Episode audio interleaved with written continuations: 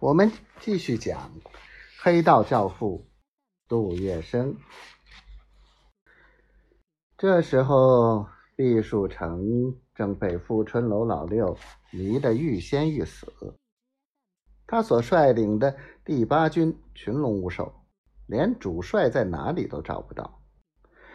而北伐大军如入无人之境，顺利进驻新龙华。跟法租界只隔了一座枫林桥。协同毕树成扼守上海的李宝章，带着他的一师人，早就全部撤退，只留下空荡荡的一座淞沪护军使衙门。山东开来的直鲁军军心涣散，斗志荡然。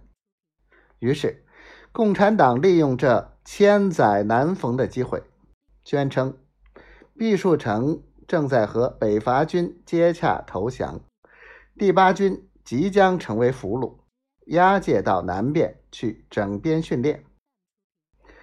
山东老乡听到这个消息，更加心慌意乱，他们就怕老死回不了家乡，见不到爹娘。当夜便有一批批的士兵。弃城逃亡，军官都弹压不住，只好反转过来哀求自己的部下和士兵，请他们不要跑散。可是士兵们并不理睬自己的上司，照旧堂堂而皇之的开小差。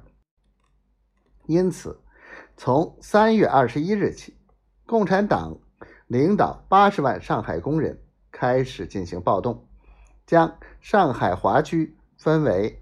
南市、虹口、浦东、吴淞、沪东、沪西与闸北七区，组织群众攻击第八军和虹口区警察厅。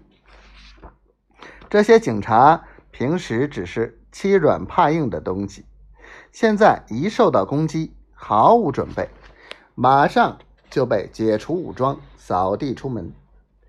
警察们被赶到街上。惊魂甫定，仔细一想，才感觉这场混乱实在很不简单。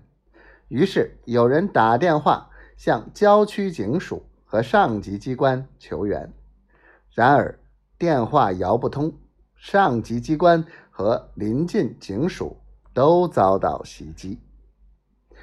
虹口地区的流氓头子叫孙介福，和杜月笙关系密切，绰号。铁胳膊，天生力大无穷，性格毛躁、毛焦火燥。